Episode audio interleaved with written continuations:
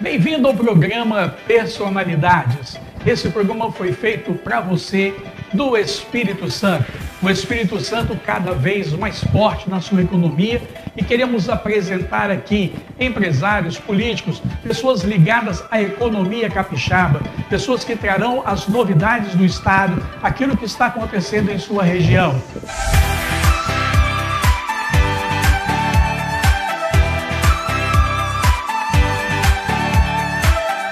Programa de hoje estaremos apresentando uma entrevista com o deputado Luciano Machado, deputado da região do Caparaó de todo o Espírito Santo. Eu quero que você acompanhe essa entrevista e logo em seguida voltamos. Estamos começando o programa Personalidades. Hoje estamos com uma pessoa que trouxe assim, uma sensibilidade muito gostosa na política capixaba. Um homem que trouxe uma alegria ao capixaba em votar. Ele trouxe o Caparaó inteiro com ele. Nós já sabíamos disso porque conversamos com algumas lideranças capixabas do interior do Espírito Santo, do sul da Capixaba. Eles disseram que Luciano Machado seria o nosso deputado estadual. Bem-vindo, deputado Luciano Machado. Eu agradeço, pastor Jairo, pela, pelas suas palavras e estou aí muito animado porque nós temos essa grande responsabilidade, né? Realmente a população votou, uma grande parte da população votou pensando numa transformação de comportamento da classe política. E essa é a nossa missão, nossa obrigação de fazer uma política de qualidade, uma política transparente, com respeito às pessoas, com respeito ao eleitor, buscando o desenvolvimento social, a melhoria da qualidade de vida das pessoas, respeito ao ser humano, melhoria da qualidade do serviço público que é um grande entrave na vida das pessoas. O que mais desanima as pessoas de votar é ir lá precisar do serviço público e não ser bem atendido, não ter resolutilidade. Então nós estamos trabalhando com a pauta diária nesse sentido. É uma alegria muito grande saber que o senhor teve uma votação muito expressiva, 15.221 votos. A maioria desses votos foi no Caparaó. A gente fica assim muito feliz de saber que nós podemos contar com pessoas da sua índole, pessoas que têm trabalhado pela população capixaba, pessoas que têm trabalhado para o ser humano. A gente fica vendo você nas redes sociais, sabendo que você é um ser muito humano, que tem buscado melhorias para o capixaba. Nós queríamos é, dizer ao senhor, em conversa com a liderança lá atrás, antes da eleição, nós ficamos surpreendidos, porque muita gente queria votar em Luciano Machado. A gente queria saber do senhor o que o senhor acha sobre isso aqui, numa conversa sobre personalidade. Nós queríamos apresentar uma personalidade para o povo capixaba. Nós queríamos que o senhor expressasse sobre essa situação. Olha, meu querido pastor Jairo, é, foi um, uma eleição muito é, atípica para mim, que já é a quinta eleição que disputei. Estou no quinto mandato. Então, é, foi muito diferente. E eu, muitas pessoas me encontram. Eu trabalhei na Coab aqui um período como diretor de obras, trabalhei na agricultura como gerente de programas e projetos, na SEAG, enfim, na, como vogal na junta comercial, uma época, no colegiado de vogais. E eu não consegui pedir voto a essas pessoas que eu trabalhei junto, não deu tempo. Foi uma campanha com muito pouco gasto, talvez a minha campanha foi com menor gasto está entre as três com menor gasto no Estado, com certeza, para, dos eleitos. E eu tive 15.221 votos, mais o meu, 15.222 votos, dos quais cerca de 80% na região do Caparaó. Mas eu trabalhei cinco meses em Cachoeiro como secretário de obras, tive quase mil votos. E trabalhei nove meses em Vila Velha, com, no governo Max Filho, e tive quase 1.500 votos. Então é, foi impressionante para mim e motivos grandes de dar graças a Deus, porque eu tive votos de pessoas que me conheciam, que me conhecem. Então não foi um voto forçado, eu foi muito espontâneo, né? Então no Caparaó eu fui o mais votado, em Iguaçuí, onde eu fui prefeito duas vezes, teve 98 candidatos que tiveram voto lá e tinham seis candidatos de Iguaçuí. Mesmo assim eu tive 55% dos votos. Isso é fantástico, acho que ninguém conseguiu um índice desse no Espírito Santo. E no município de Vinho São Lourenço, nunca ninguém tinha ultrapassado 700 votos. Eu tive 1.200 votos no município. O segundo colocado não passou de 300. Dor de Rio Preto fui mais votado, Alegre eu fui mais votado. Todo município em volta de Guaciúma, onde eu fui prefeito. Né? E Bitirama e Calçada, eu fiquei entre os dois mais votados. Quer dizer, e Cachoeiro, trabalhei pouco tempo, tive uma votação muito boa. E, e Vila Velha, votações que me ajudaram muito nessa eleição. Eu devo muito a, a esses eleitores. Tive votos em Vitória de pessoas que me conhecem, parentes de amigos, amigos de amigos. Tive 200, quase 300 votos. Enfim, eu estou explicitando mais isso para dizer o seguinte: as pessoas quiseram dar um voto diferente, não votaram por uma, uma grande parte do eleitor não votou porque vendeu o voto, votou por confiar em alguém, por acreditar. Então a nossa responsabilidade é muito grande. É uma mudança de cenário, como eu já disse, é uma mudança de comportamento.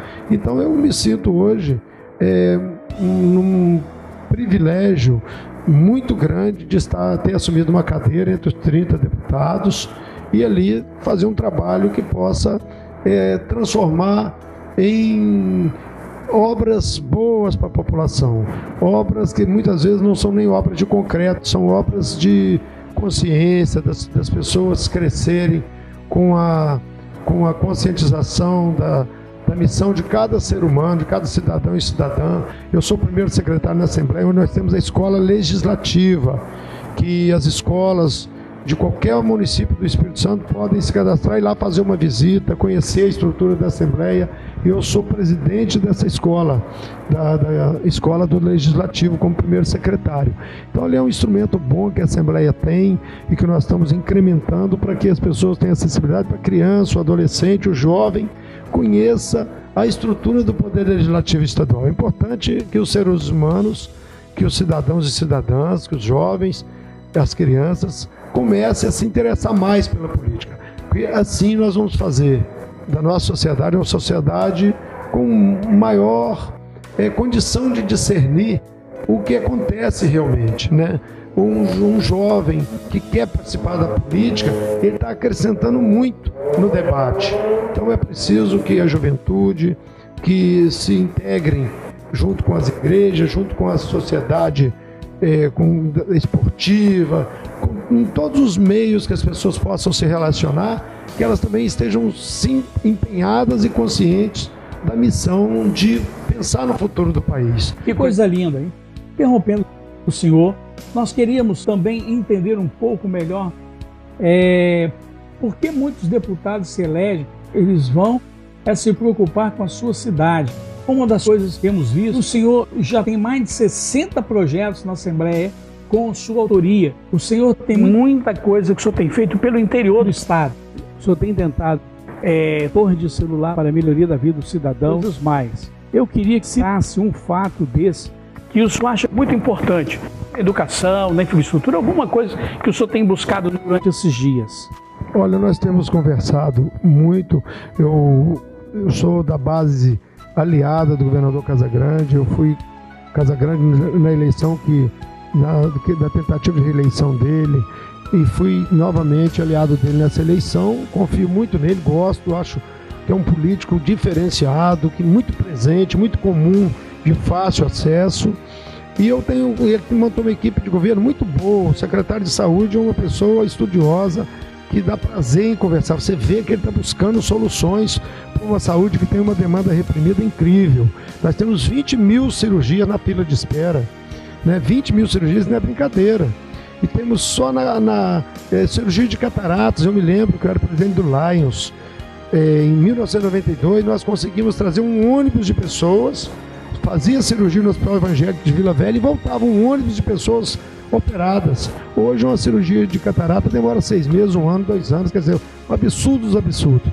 Nós conseguimos sensibilizar o governador junto com outros deputados e ele já comprou 4 mil cirurgias, está propondo comprar mais 10 mil cirurgias para o segundo semestre para tirar essa estagnação da resolutilidade. Então, se conseguirmos que o governo compre essas 20 mil cirurgias no prazo de um ano e meio, com certeza nós vamos diminuir essa fila e a população vai ter um acesso melhor à saúde. Hoje a saúde básica melhorou, só que quando você precisa ir para a complexidade, é, você acaba ficando amarrado. E mesmo cirurgias de baixa complexidade também elas estão com a demanda reprimidíssima. Então, como parlamentar, nós colocamos alguns projetos que eu acho interessante. Um deles é o castramóvel, porque nós temos a questão dos animais, os cães e gatos soltos pela rua, que isso é problema para a saúde pública, gera muitas doenças, os animais são maltratados, é, são maltratados. As próprias ONGs, 14 ONGs, me procuraram a fim de, de que eu apresentasse esse programa, nós apresentamos, está em tramitação, nós temos esperança da aprovação e da implementação dele. Nós colocamos sobre a questão do transporte público, que o governo criasse aplicativos para dar maior acessibilidade ao usuário do transporte. Nós fizemos até é, uma proposta para que fosse no Google Maps, mas hoje o governador já criou o, o ônibus, é, um, um, projeto que o, o, o acesso ao, à internet, você já tem um aplicativo do governo do estado que todas as pessoas podem ter acesso para que saiba a linha mais, mais os caminhos mais próximos, o horário exato do ônibus, para não ficar esperando muito, para ter esse serviço próximo. Fizemos também a proposta que o governo implemente a construção de IML no interior de, de, de serviços médico-legal, SML, que possa atender melhor a população. Às vezes uma pessoa, a família está sofrida com a perda de um ente e fica lá esperando quase um dia para a liberação de um corpo, porque tem que vir para a grande vitória. Ao invés de construir um projeto gigantesco que está construído no campo do Nacional em Vila Velha, que vai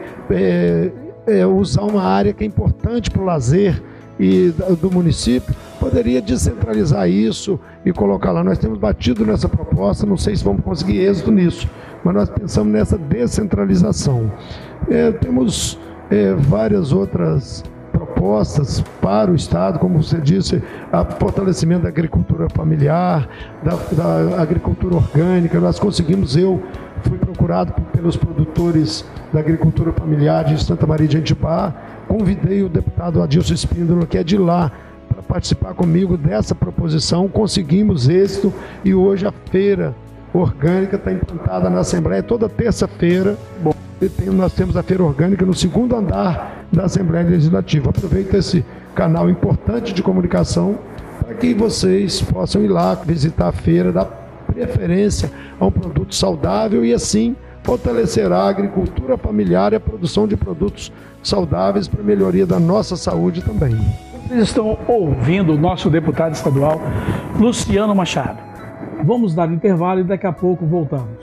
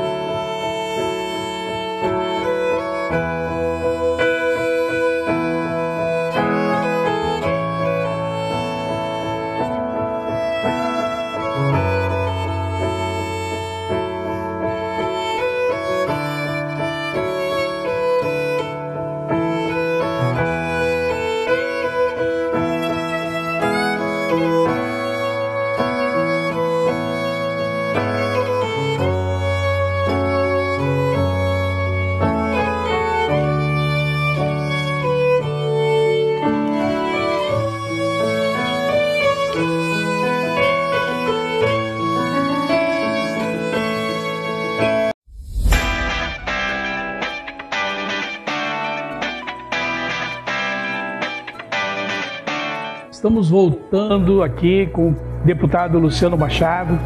É uma alegria recebê-lo neste momento aqui no programa Personalidades. E é uma alegria ter você também conosco. E eu quero, nesse momento, dizer para você que o que você vai ouvir agora é o que nós estamos querendo ouvir para a economia capixaba. O deputado Luciano Machado, ele é autor da proposta de criação da Frente Parlamentar do Microempresário da microempresa capixaba. Nós queríamos que ele detalhasse isso, que ele explicasse para nós a respeito do que veio, nasceu no coração dele para externar essa situação.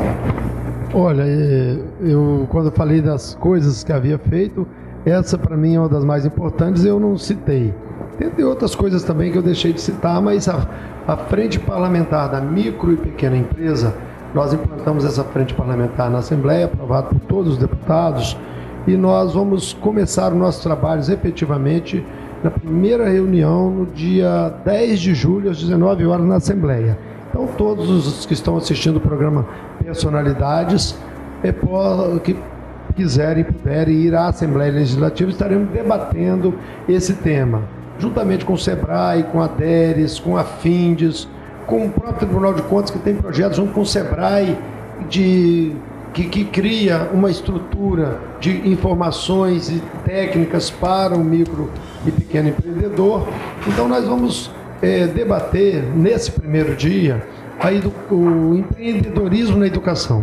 Já conversei com o secretário de Estado é, de Educação, Vitor de Ângelo, com a subsecretária Andréia Guzzo, já estão gostando dessa ideia de colocar o empreendedorismo na grade curricular, não sendo mais uma matéria, mas ser é, inserido dentro das matérias, matemática, até em português, dá para você inserir o empreendedorismo com técnicas interessantes que podem trazer um efeito muito grande para a cabeça do, do aluno do, no seu aprendizado. Ele, pode, ele vai crescer, vai amadurecer pensando na necessidade de empreender, de fazer diferente, de, de agregar valor na, na, na sua capacidade de, de raciocinar.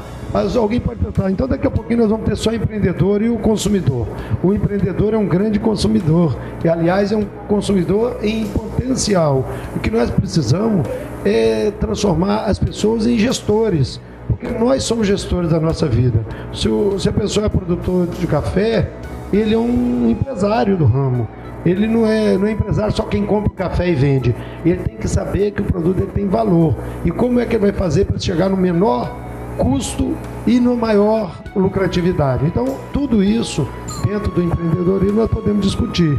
Também é, vamos discutir outros temas, como a nota fiscal eletrônica para o MEI, que hoje é um microempreendedor individual, quem hoje tem um MEI ele não tem possibilidade de entrar numa licitação, por exemplo, porque ele não pode é, emitir uma nota fiscal eletrônica. Então, a nossa proposta no primeiro debate é já trazer isso em pauta para que o MEI possa emitir nota eletrônica, participar de concorrências públicas, que daí a pouquinho não vai ser bem mais, vai ser um microempreendedor, vai ser uma, uma pequena empresa e vai crescer. A pessoa não começa como MEI e quer morrer como MEI. Sim. A pessoa começa como MEI, que é uma alternativa de começar de uma forma barata.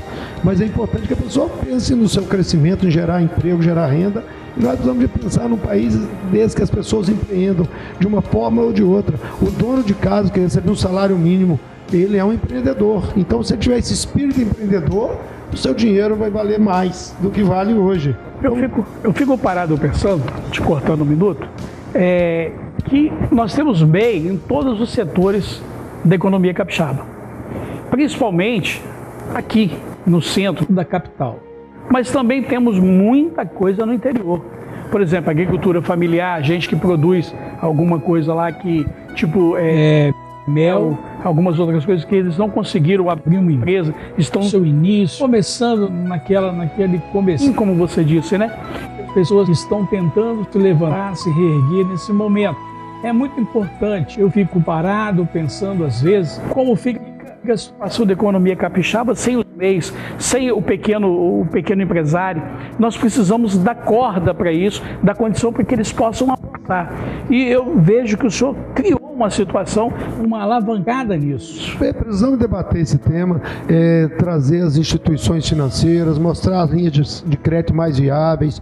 O governo também vai precisar, e nós estamos induzindo a, a esse debate, de criar programas especiais para que as pessoas, para fomentar o desenvolvimento. A pequena, a micro e pequena empresa no Brasil contribui com 60% dos empregos formais. E no Espírito Santo, quase 70%. Que bom. Imagina a força do microempreendedorismo. Então, a, essa frente parlamentar, ela não veio por acaso. Eu ouvi muito boas, boas opiniões. Eu não sou uma pessoa que sabe muito. Eu sou uma pessoa que gosta muito de ouvir. gosta muito de boas opiniões. E eu tenho certeza que nós vamos criar bons debates, vamos trazer muitos frutos para os capixabas, para o empreendedorismo, para a população capixaba. Que quando as coisas fluem bem, começa a ter uma, uma engrenagem positiva, né? Então, é, a FEMIPRO, que é a Federação da Micro e Pequena Empresa, vai participar ativamente conosco. Eu talvez tenha esquecido, tenha esquecido de algumas entidades que podem contribuir muito nesse debate. A Secretaria de Ação Social do Estado. Então, nós vamos envolver todos os segmentos que possam contribuir para o crescimento, para o fortalecimento do micro, do pequeno e micro empreendedor e também é, trazer a possibilidade de buscar a desburocratização, a facilitação para a pessoa ter acesso à abertura de uma empresa, ter acesso a, a várias outras é, atividades que o microempreendedor pode é, elaborar e às vezes não consegue porque acha difícil, porque a bola vem quadrada e ele não acha difícil arredondar essa bola. Então, enfim, nós vamos debater temas que podem trazer à luz uma discussão que eh, interessa a todos, né? Nós precisamos de é, envolver a CDL, envolver associações comerciais, todos nesse debate. Vamos envolver. Essa frente vai trabalhar muito. Nós vamos fazer a primeira, dia 10 de julho, tem um prazo bom para nós organizarmos bem e para que tenhamos, assim, uma, uma base sólida para daí nós termos uma agenda contínua durante o resto do mandato. É, a gente consegue entender nessa, em todo esse projeto que a redução da informalidade vai cair.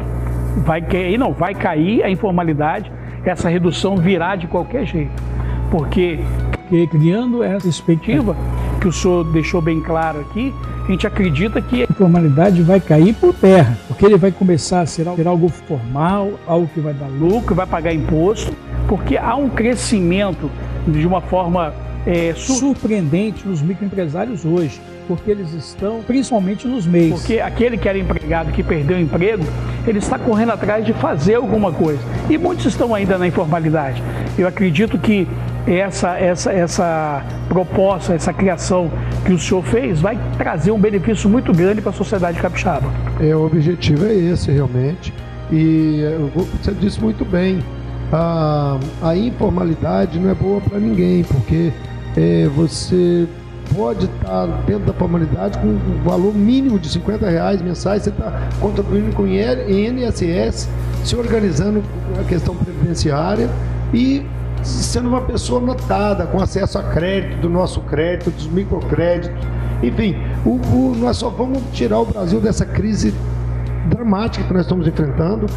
A crise é maior do que se parece porque o desemprego é fantasmagórico e só vamos sair dessa crise com o fortalecimento da micro e pequena empresa, com a circulação de, de dinheiro para que gere emprego, que gere renda e isso tudo aumenta inclusive a arrecadação. Então nós estamos aí no momento de ter criatividade. No momento de crise é um momento especial para a gente refletir mais e ter mais criatividade. Então eu sinto que é um pertinente demais debater esse tema e nós vamos é, contar com o apoio das entidades, toda a Assembleia, do governo do Estado, para que nós possamos é, vencer a crise e, acima de tudo, é, as pessoas sentirem é, notadas, prestigiadas e com voz e vez para debater os temas que afligem, às vezes, o andamento da micro e pequena empresa e ainda nós temos muito entraves que precisam ser solucionados, inclusive junto à junta comercial também nós vamos fazer o debate para que nós possamos avançar na desburocratização. Já avançou muito, eu sei disso, mas nós temos muito a avançar. Nós estamos aqui com o nosso deputado Luciano Machado, primeiro secretário da Assembleia Legislativa do biênio 2019-2020. Voltando já.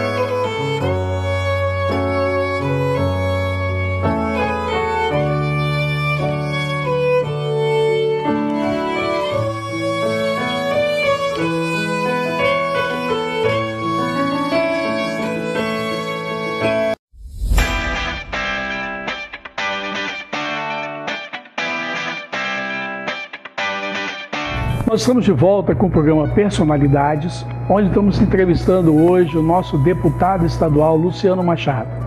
Luciano Machado, hoje é uma alegria poder ter você aqui e nós estamos chegando ao final do nosso programa e eu queria que você desse uma palavra para o cidadão capixaba, você falasse, é, desse um, um norte o capixaba, porque como você foi escolhido para ser deputado por uma grande faixa eleitoreira, nós queríamos que você desse um norte para essa população, desse uma palavra amiga, uma palavra sábia, uma palavra de vencedor.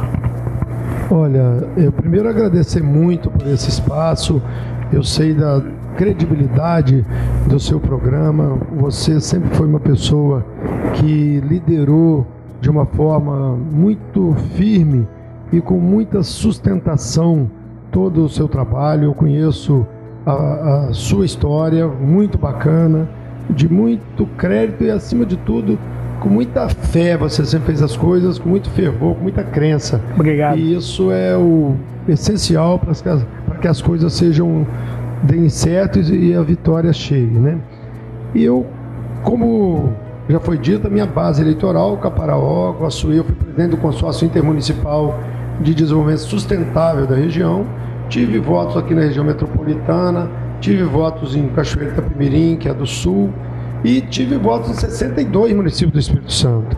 Então eu me sinto um deputado de todo o Espírito Santo, conheço o estado todo, de ponta a ponta. Não tem um município que eu tenha ido menos de três vezes é, na minha vida, mas na campanha eu não consegui andar em muitos municípios, andei uns 10 municípios só.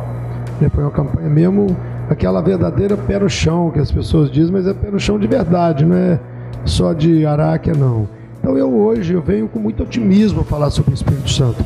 Como eu já disse, nós temos uma crise econômica fantástica no Brasil todo, a crise moral, ela tomara que seja vencida com o comportamento nosso, da classe política, dos mandatários que assumiram esse ano. Enfim, eu vejo uma grande luz no fim do túnel, apesar que o túnel não está no fim, mas eu vejo uma grande luz no nosso caminho. É, o Espírito Santo, e eu, nós temos que dar um grande mérito aqui ao governador Renato Casagrande, que em 2013 para 2014, no, no, no, final do mandato anterior dele, ele entrou numa discussão, não foi uma briga, foi uma discussão com a Petrobras para a questão da unificação do Parque das Baleias, do petróleo que nós produzimos e produzimos no território no Mar Capixaba e que toda a riqueza dele ia para o estado do Rio. Então, com essa unificação, o Espírito Santo vai receber uma grana que até 2029 vai dar cerca de 10 bilhões. Isso é muito dinheiro para o Espírito Santo. Então, por sorte, passaram-se cinco anos e agora, no início de governo, veio a decisão final da unificação e o Espírito Santo já recebe dentro desse mandato cerca de 2 bilhões dos atrasados já desse resultante desse eh, dessa discussão proposta pelo governador Renato Casagrande. Aprovamos na Assembleia Legislativa a criação do Fundo Soberano. Eh, houve até debates e alguns querendo criticar mas se o governador não quisesse, ninguém nem ia debater sobre nem criticar, nem imaginar que poderíamos criar esse fundo. Então, com muita responsabilidade, pensando no futuro do Espírito Santo, na sustentabilidade, sabendo que o petróleo é um bem infinito, ele vai acabar um dia e o Espírito Santo tem que estar preparado para não, não deixar a população capixaba haver navios, então se criou esse Fundo Soberano para ter essa reserva econômica.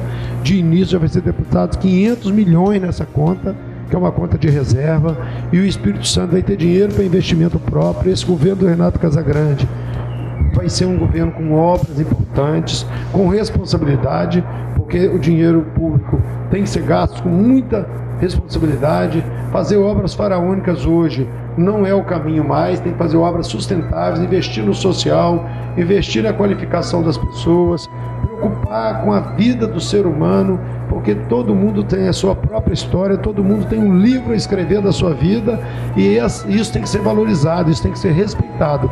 E com um Estado bem organizado, com a gestão fiscal onde dá a segurança necessária, o governo pode cuidar das famílias capixabas, colocar atendimentos de serviço público de qualidade para os, os moradores dos bairros mais carentes, das regiões mais distantes, enfim, fazer com que o Estado seja um aglutinado de boas ideias, onde a integração entre campo e cidade exista com infraestrutura e, acima de tudo, a integração entre a mente das pessoas, as ideias das pessoas estejam concatenadas com o objetivo maior, que é ver um Estado bem gerido, com a população bem servida com os serviços públicos. Então eu deixo essa mensagem de otimismo. Eu estou aqui no quinto mês de mandato, que nós entramos dia 1 de fevereiro, sentindo uma grande energia, um grande otimismo de que nós vamos fechar esse mandato com muitas entregas importantes para a população capixaba. Deputado Luciano Machado, nós temos o portal de negócios Espírito Santo, que é o nosso site, onde, nós, onde esse programa vai ser postado. Nós temos alguns parceiros, e um desses parceiros é o nosso terno.com. Terno.com traz para você uma lembrancinha, para você não esquecer da loja. Vem aqui, é a Avenida Luciano das Neves, frente ao Colégio São José, tem essa loja. Nós também temos algumas outras lojas que aparecerão no vídeo logo em seguida. E quero agradecer sua presença, quero agradecer de todo o meu coração a população capixaba e eu tenho a certeza que agora conhece melhor o nosso deputado Luciano Machado. Um deputado só do Caparaó, mas do Espírito Santo. Obrigado, professor Jairo. E eu quero agradecer esse presente. Eu não vou abrir aqui porque tempo é dinheiro, ainda mais na comunicação. Mas eu já estou feliz demais. Eu conheço a história do Terno.com, já tem uma história de sucesso. Eu sei que veio de um empreendedorismo que começou lá como um vendedor. É, é uma história de sucesso que tem que ser contada.